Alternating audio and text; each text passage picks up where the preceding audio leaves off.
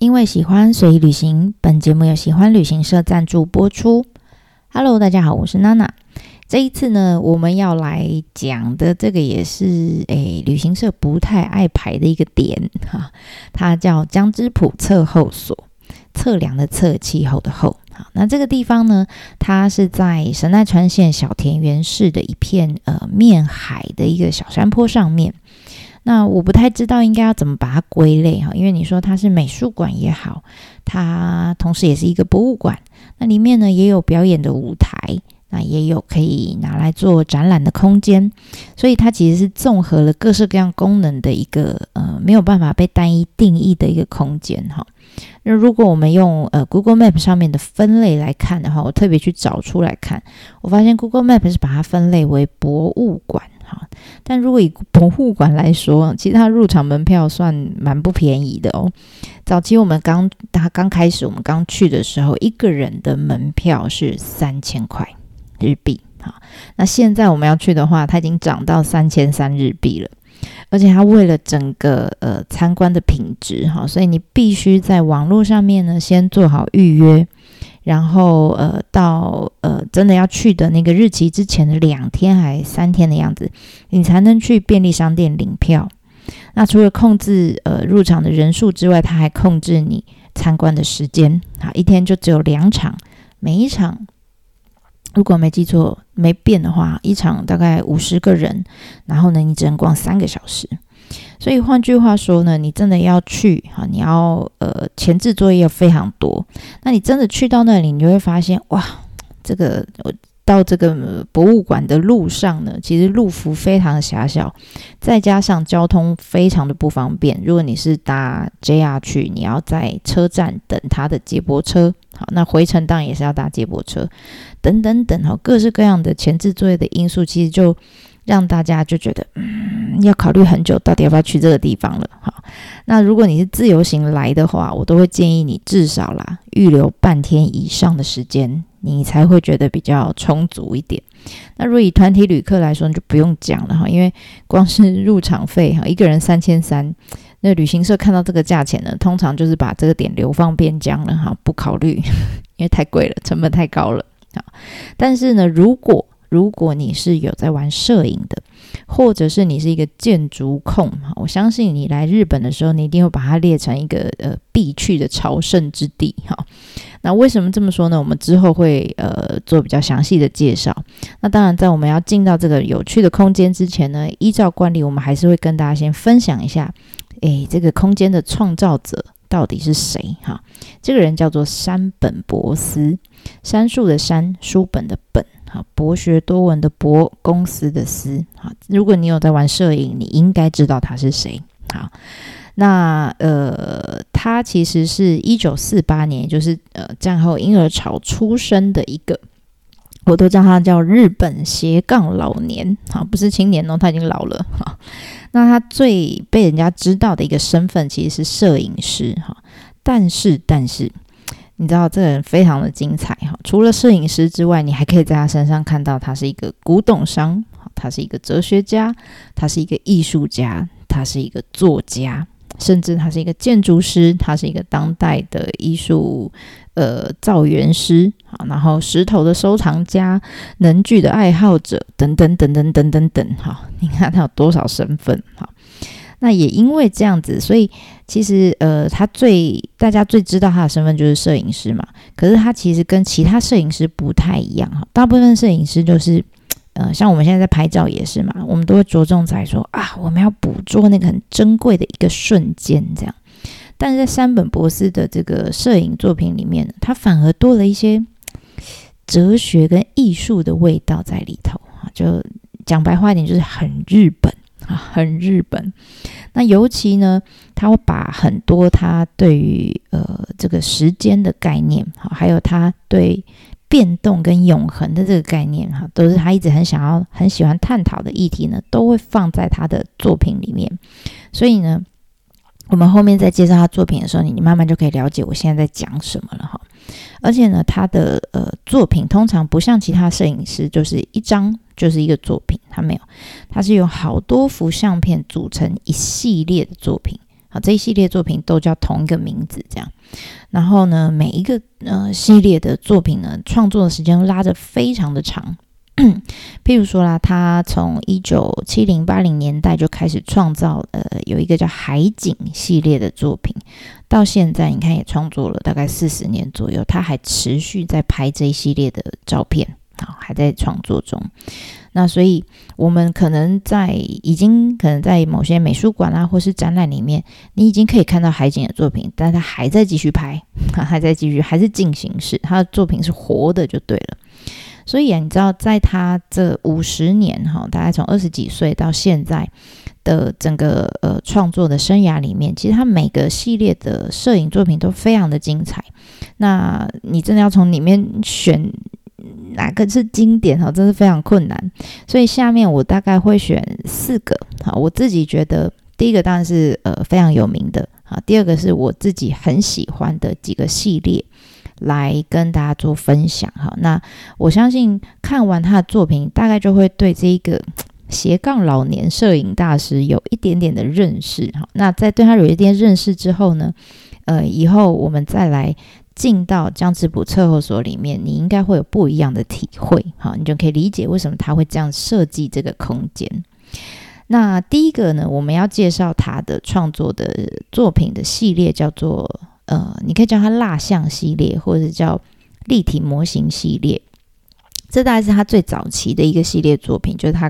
开悟的一个系列作品哈。这是他在一九七零年代，他刚到美国的时候，他那时候在呃美国洛杉矶的艺术中心设计学院进修的时候，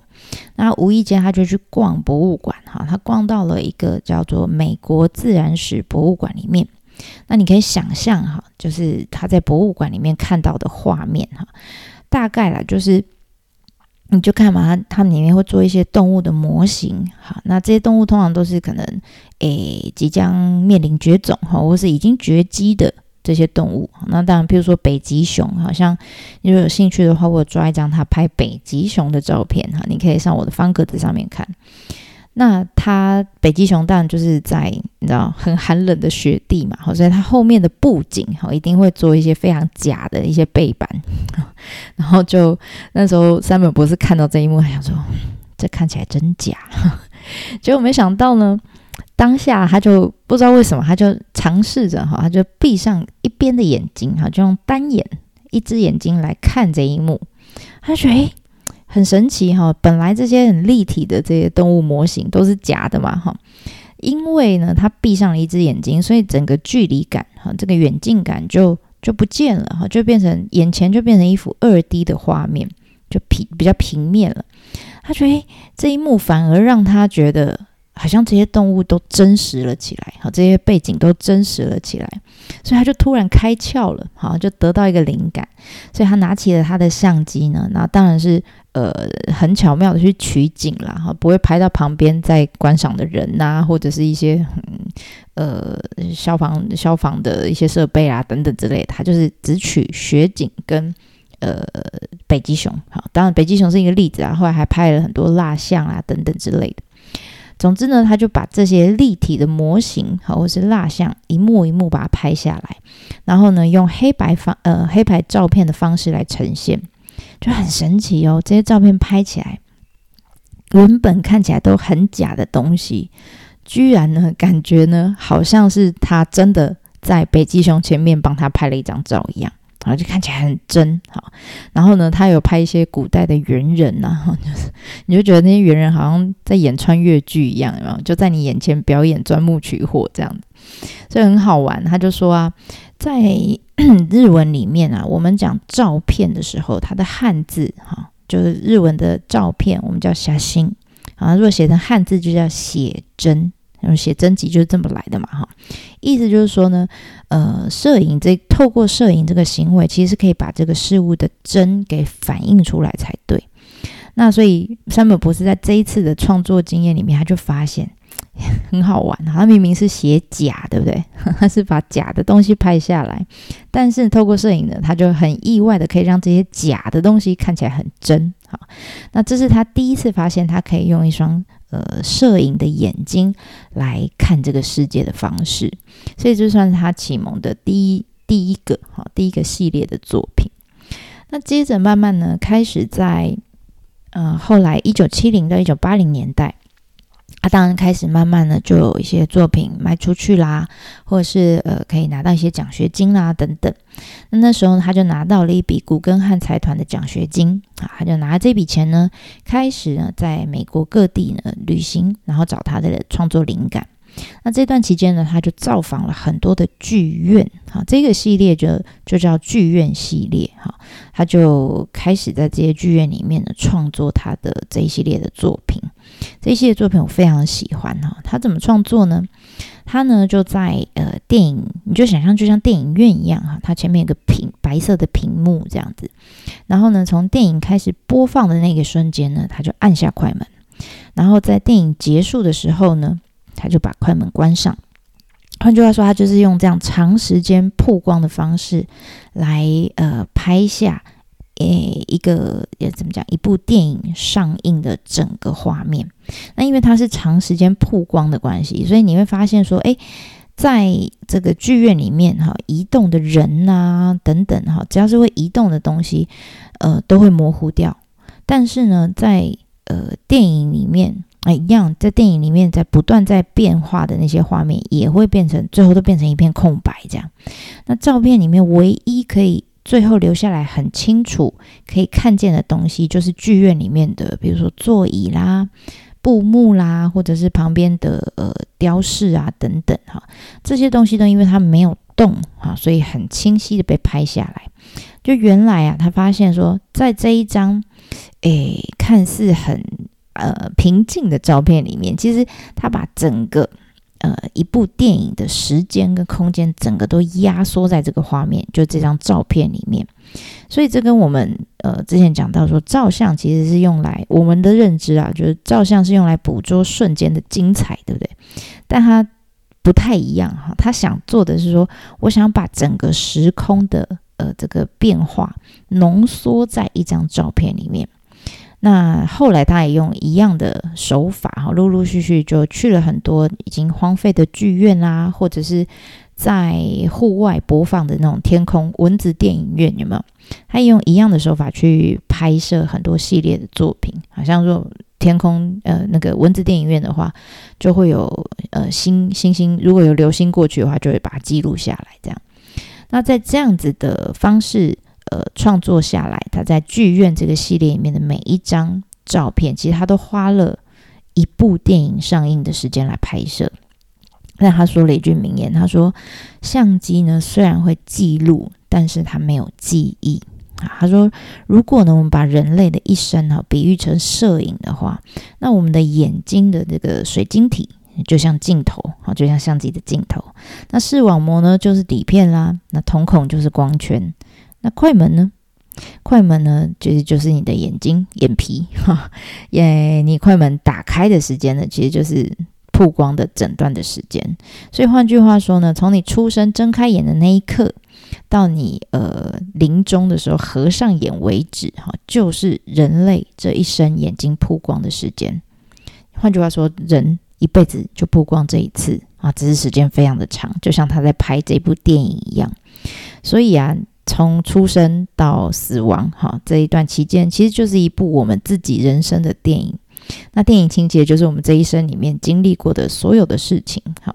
那所以他刚刚讲那段话，我觉得非常棒。他说，相机虽然会记录，哈，但是没有记忆。所以在照相的过程中，在我们这一辈子的过程当中，虽然他记录的整部。呃，电影所有的片段哦，他都他都拍下来了，就像我们人生中很多的喜怒哀乐一样。但最终呢，你知道呈现出来的画面就是一片空白，就好像什么都没有发生过一样。你会觉得很有趣吗？就是，就我们这一辈子哈，就很像烟火一样，像咻嘣，然后就就没了，然后就没了。那最后呢，你会发现留下来的是什么？就是。在你身旁这些的自然、大自然的万物就是不动的这些布景啊、空间啊、椅子啊等等，反而被清清楚楚留在这一个呃相片里面。这时候你就觉得哇，好禅哦，有没有很哲学的感觉哦？就好想要放一段心经，有吗？色即是空，空即是色，对不对？感觉很呼应。所以你看，从这边这个作品，你大概就可以知道，哎，他有一点呃，把他的人生哲学放在他的作品里面去了啊。那接下来第三个我想要介绍的是他海景，或者是叫呃海平面系列，好了。好，那这个系列呢，大概是他呃最有名的一个系列作品了。好，他为什么要拍这一系列作品呢？因为他说他想要拍出一套，就是即使是远古世纪的人哈看到的画面，跟我们现在看到现代人看到的画面都一样的风景啊。他就一直在找，就好想要找到一个，就是从以前到现在都一直没有变的事物。所以他想啊想，想啊想，最后呢，他想到海景。哈，他觉得呢，海平面，哈，这世界上的海平面，从以前到现在，甚至于到未来，都是不会变的东西。所以他相信，假设呢，呃，一万年前有一个石器时代的人站在陆地上看的海平面，跟我现在看到的画面应该是一样的。所以呢，他就开始背起他的相机呢，到世界各地去找这样子的风景。哈，那当然他在拍摄的时候有一些呃画面上面的坚持。哈，第一个，他呢在拍的时候，天空跟海的比例一定要一比一，就上面一半，下面一半，上面是天空，下面是海这样。然后再来第二个，他一定会站在陆地上面拍摄，他不会坐在船上面。为什么？因为远古时期石器时代的人可能没有船。还没有发明船，那以前当然也不会有飞机，也不会有灯光等等之类的。好，所以呢，他一定要站在陆地上面，就假装自己是远古时代的人这样。那第三个呢，他拍摄的时候，就是拍照的时候，他绝对会避开所有呃人为哈人类活动造成的地景或者是一些事物，比如说呃船呐。呃山啊、灯塔啊、岛啊这些东西，好，好了，那所以在这样子的呃坚持之下呢，你知道你能想象吗？他所拍出来达到每世界上每一个海边，啊，在陆地上这样拍下来的画面，每一张照片几乎都很像。因为唯一会造成差异的因素，大概就是剩下当时的湿度啦、气温啊、有没有下雨啊、有没有云雾啊、光线等等哈，大概就是呃，因为光线、水、空气的变化而造成的差异啊。所以呢，你知道。他甚至为了哈，他还会特别去设计某些画面。他为了要取某个地方某个月亮照射的角度，他希望那个月光洒在海面上的样子，他还要特别去计算时间。然后时间到的时候，他要特别再背着他的相机到那个海边去按下这个快门啊。那我们刚刚说，因为这个变化实在是太微妙了哈，你就想。哎，就是阴天跟晴天的海边，可能还稍微好一点，你分得出来。但如果都是阴天，下毛毛雨跟下大雨跟没下雨的海边，然后每一个海，欧洲的海、亚洲的海、美洲的海，其实拍起来都很像。所以他自己就讲，他说如果啊，我不特别做笔记的话，有时候他也是会忘记自己到底这张海景是在哪里，哪一个海拍下来的，他自己也会忘记哦，还蛮可爱的哈，因为他们实在太像好。实在太像，那这个呢，就是他在呃追寻这种永恒不变的这种概念的时候的遭遇到的一些小困难跟一个小困扰。但很好玩的是，他在日本哈，你如果出过指导，有一个叫贝尼斯的美术馆啊，他在里面呢也有一系列他的作品，然后他很好玩，他就要求馆方呢把他的作品刻意哈就放在户外的空间展示。那知道大家知道户外其实很容易下雨啊，然后呃可能会有日晒啊等等，其实会造成这个照片的劣化的。那他是故意的，为什么呢？因为他想要做个实验哈，他就同时他想要呃看看他的作品经过了这个时间，还有这样子风吹日晒雨淋之后的这个变化哈，可以让照片产生什么样质地上面的改变，然后呢？呃，改变之后，他想要再去原来拍下这些作品的地点，再拍一张一模一样的画面回来做比对，结果没想到，你知道这些照片在那个美术馆的户外空间就这样挂了二十年。挂了二十年之后，他就回来看，他想哇，我来看看我的作品有没有什么改变，这样他很期待。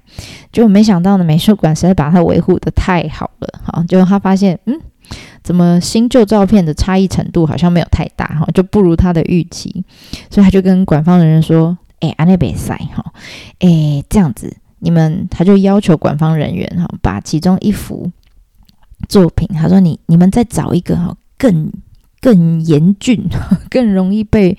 呃环境破坏的空间，好来展示这个作品。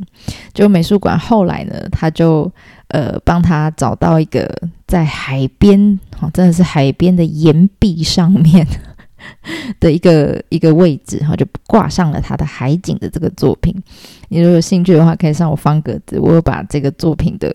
位置，好那张照片给给贴上去。然后呢？结果果不其然啊，这一次，因为他真的太太这个作品太靠海了，好，太靠近海了，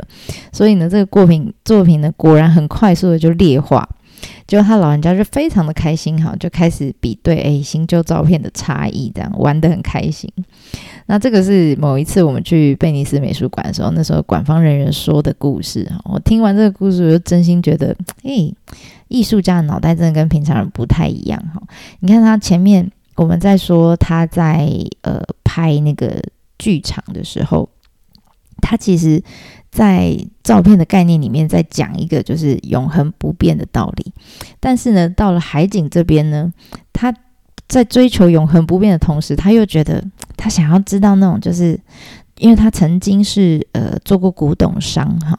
他就觉得像古董一样哦，就是那些被。经过时间历练，然后有稍微被腐蚀后，就像我们前面讲那种瓦比萨比的那种感觉哈，就被腐蚀后、被侵蚀后的那种美，也是很令人期待的。好，所以他其实是同时在追求永恒跟变动的一个呃艺术家。我觉得他脑袋蛮有趣的，好，蛮有趣的。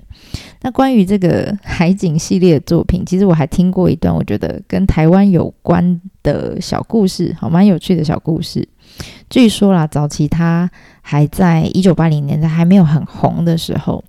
他也曾经啊就背着这个呃传统的那种延音相机，就是我们以前要用底片的那种相机，然后就租了一台车，在台湾到处寻找他想要拍的这个海景的画面。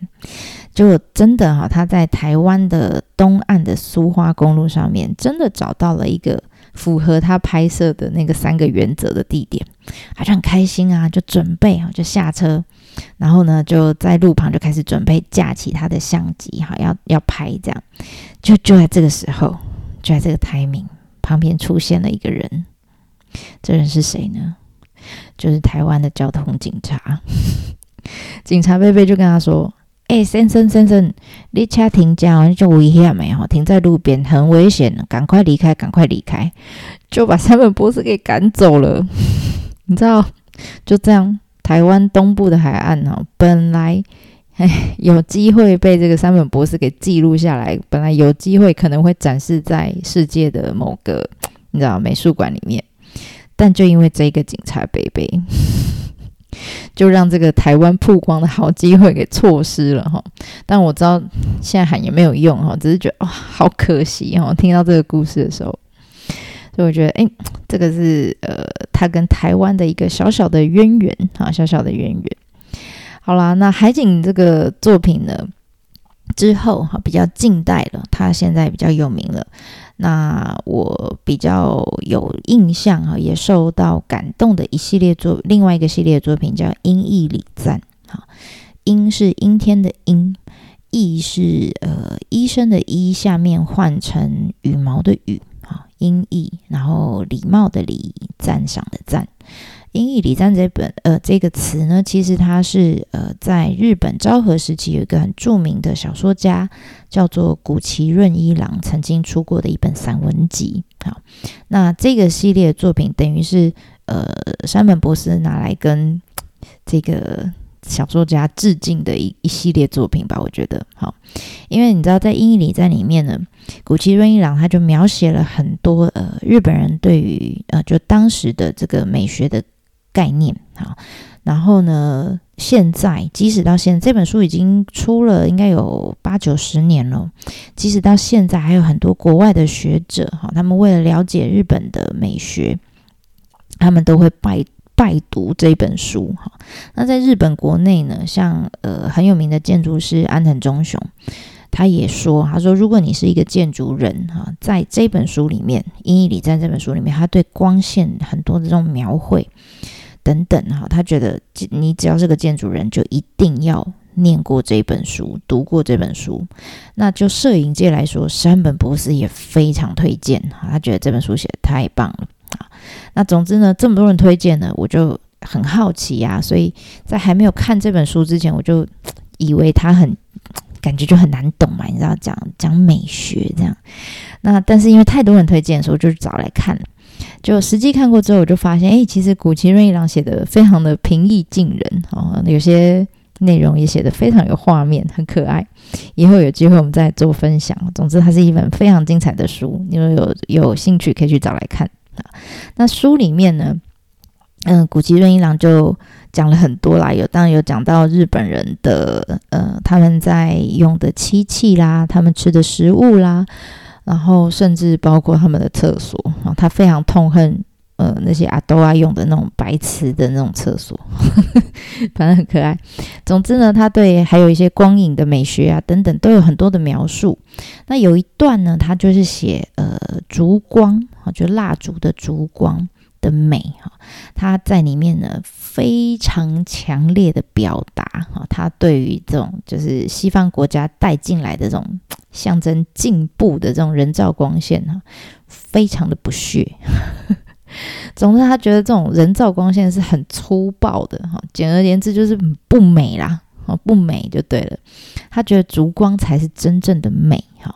那山本博士看到这一段，我想他应该也非常有同感哈，因为他也觉得这种闪烁的烛光啊，那种明暗这样。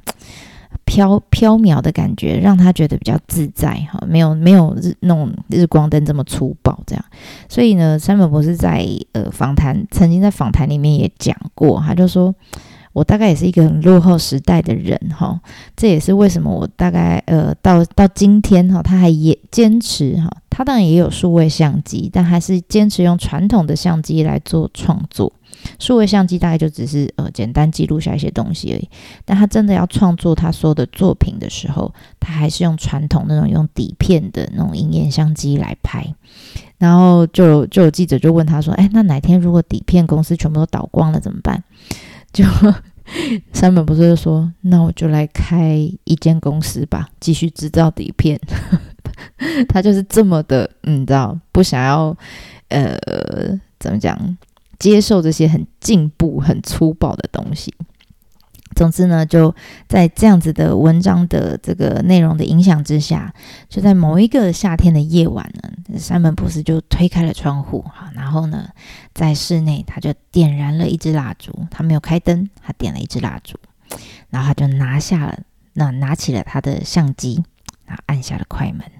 就还记得吗？我们刚刚有讲到，就是他在拍那个剧院剧场系列嘛，对不对？的作品，他用一样的方式，哈，他想要记录下整个蜡烛的一生，哈，蜡烛的这这这个一段寿命，这样。那所以你就知道，蜡烛，哈，其实它会有风的话，它是会摇，烛光是会摇晃的嘛，然后从上面慢慢往下烧，这样子。那几个小时以后呢，这个蜡烛就烧完了，然后整个空间又变成一片黑暗，这样。那按下来之后，它就。关上这个快门啊，那等于是用这一系列哈，你会看到它每一张照片，你都会看到里面呢，就是呃有粗的蜡烛，也有细的蜡烛，应该说有粗的烛光，也有细的烛光。他说呢，每一根蜡烛的寿命长短哈，在不同的夜晚，可能因为风大风小。然后，呃，这个温度啊、气温这些都有影响哈，所以它在不同的夜晚，它的寿命是不一样的。好，有的很短暂，然后燃烧的很强烈；有的呢，呃，就很漫长，然后呢，微微的、细细的这样慢慢燃烧。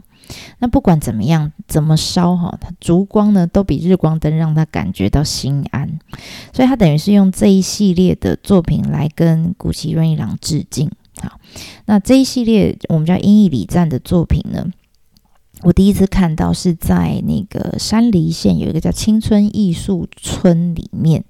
有一。栋这个呃美术馆叫光之美术馆，是安藤忠雄设计的。我第一次看到这作品是在这个美术馆里面。